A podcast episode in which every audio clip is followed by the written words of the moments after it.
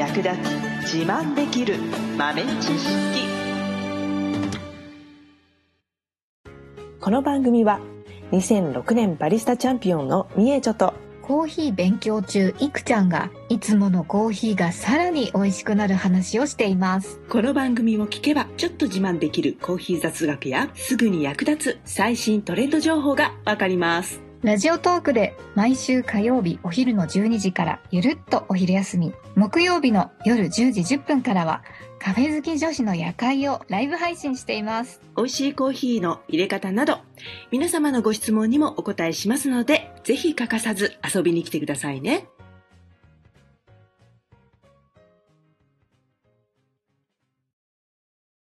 みーちゃん先生。はい。聞いてください。おーいこの間ですねコーヒー豆をもらったんですけどうん。ピンクブルボンって書いてあったんです。ほいほい。ピンクブルボンってなんかめっちゃ可愛くないですか？かわいいねはい。なんか飲むの超楽しみなんですけど、うん。ピンクブルボンって何でしたっけ？なんかちょっとねかわいいよね。はい。そうそうそう。ピンクはあのーコーヒーチェリーの色ですかねあれ？チェリーって赤じゃないんですか？そうなの。普通は赤なんだけど掛け合わせてピンクになっちゃったっていうやつ。へー。そうそう。これはねブルボン種っていう品種なんですけど。あ、品種。うん。あれ？そう。お菓子のブルボンじゃなくて、うん。違うな。違ったか。そうクッキーとかねチョコレートとか作ってるとこじゃなくて。あ 違うなー、違った。違ったないやなんならそのブルボンっていうお菓子メーカーさんはい。も、このブルボン種の由来になったブルボンっていうのを社名にしてるんですよねそうなんですか？そうへこのー。コーヒーのブルボンがそのままそこから引っ張って社名になってるんですよあら、なんと。へー。びっくそうそうそり。うねお菓子のメーカーさんだから全然関係ないと思いきや関係あった。おー。そそうなんだ。うねでもそうだよねい大体皆さんブルボンって聞いたらお菓子のメーカー思い出すもんねはい。うんうん、バリバリお菓うん子屋さんだと思ってました。そうブルボン種っていうコーヒーの品種があって、まあ、そこが大元なんですけどそうブルボン種っていうコーヒーの品種自体も結構古くって大体17世紀ぐらいですかね16世紀17世紀あたりに徐々にねいろんなコーヒーがいろんな場所で栽培されるようになってきてブルボン種っていう品種は何らかのきっかけで突然できちゃったんですね。そ、あそんな適当な感じなんだ。そう へえ。もっと大元で言うと、まあ、えっ、と、アラビカ種っていうのがね、まあ、大元にありまして、で、その中の一つなんですよね。ブルボン種っていうのは。は。で、そのコーヒー豆の品種の名前って、発見された場所の名前が付けられることが多かったので、これが発見された場所っていうのが、インド洋に浮かぶレユニオン島っていうところなんですが、へえ。ここが昔ブルボンって言われてたんですね。ブルボン島って言われていたんで、そのままブルボン州になったんですね。へえ。うん。なんか王子様とかいそう、ブルボン島に。なんかね、いそういそう。なんいそうですよねなんでだろう。リボンの騎士みたいな王子様。白タイツの王子様。そうそうそうそうそうそう。まさかの。まさかの先生が同意してくれるとは思わなかった。本当にいそうだと思ったの。で、まあそのブルボン島に由来して、まあブルボン種になったんですけど、その品種がですね、まあ元々の、まあコーヒーチェリーの赤い色をしていて、割と品種的には収穫量が望まれる品種だったんですね。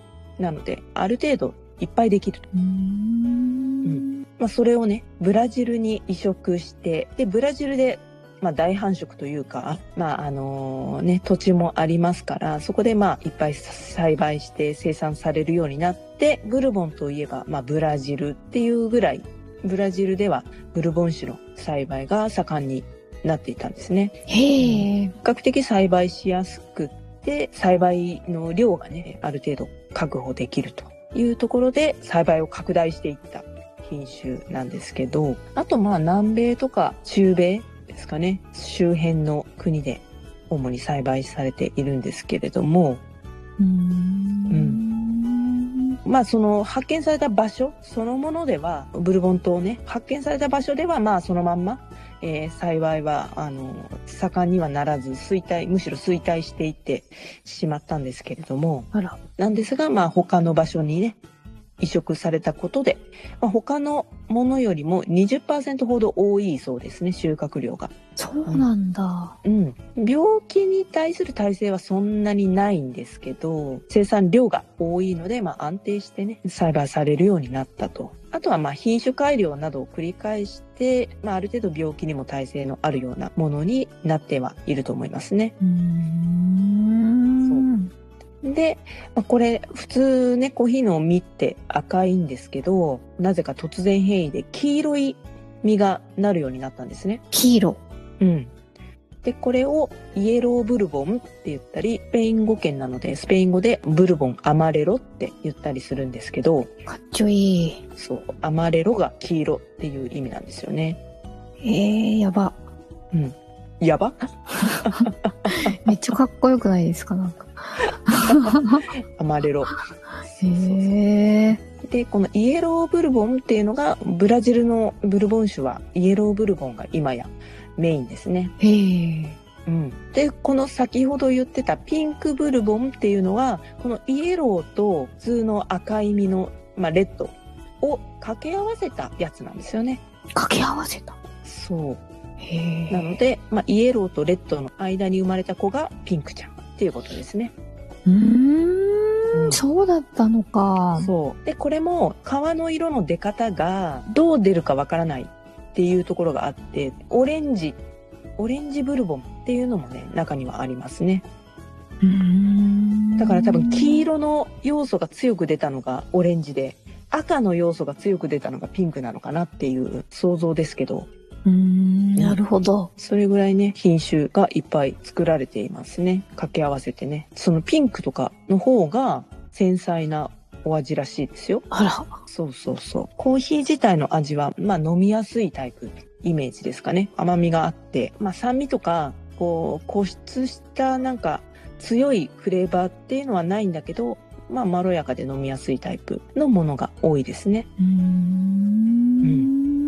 で、まあさらにピンクブルボンになってくると、華やかさがそこに加わるような感じで。これはまあ希少価値もあるし、品質がね、いいということで、そういうフレーバーがあって、繊細で華やかというのがね、評価されて、結構高値で取引されている希少価値のあるいいコーヒーですよ。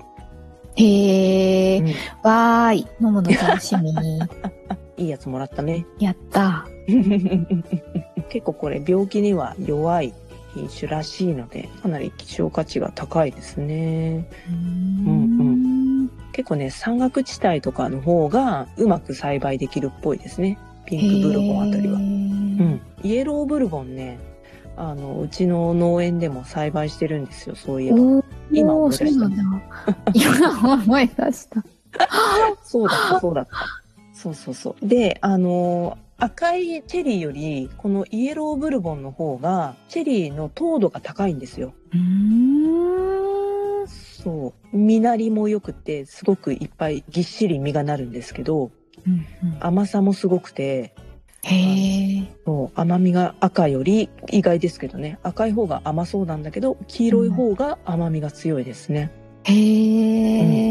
なので黄色い方があのコーヒーにした時には結構まろやかな甘みっていうのが特徴になってくるかなと思います、おー。うん、で、まあ、赤の方が割と繊細さがあるので、まあ、そこの掛け合わせたピンクっていうのがまあちょっと甘みもありつつ繊細で華やかさもありつつみたいな感じなのかな素敵。ね。で、まあ、このブルボンが、ブルボン自体が突然変異を起こしやすい品種なのかどうなのか知らんけど、はい。ここが派生して、まあ、いろんな品種、カツーラっていう品種だったり、ビジャサルチっていう品種だったり、パカスっていうね、えー聞いたことないような名前が今、連続でして出てきましたけれども、はい。これは全部元をたどるとブルボン。へえ、そうなんだ。そう。だから結構ブルボン系列のコーヒー豆の品種っていうのはかなりたくさん今はありますね。ううんこれを知っとくと、ちょっとコーヒー通ですね。知ってるぜ、みたいな感じですね。うんうんうんうん。大体のコーヒーの品種は、アラビカ種の中ではね、まあ、ブルボンかティピカに分類されるので、大元は、でそのうちの一つっていう感じですね。うん。忘れないようにしよね、どこかで見たら。う。ブルボンだから、アルフォートと一緒に 思います。ぜひぜひ。はい。最後までお聞きいただきありがとうございました。あなたのコーヒーライフに少しでもお役に立てたら嬉しいです。ご質問やツッコミは、ラジオトークで受付中。毎週火曜日お昼12時から、ゆるっとお昼休み。木曜夜10時10分から、カフェ好き女子の夜会をライブ配信しています。ぜひ遊びに来てください。ではまた次回の配信でお会いしましょう。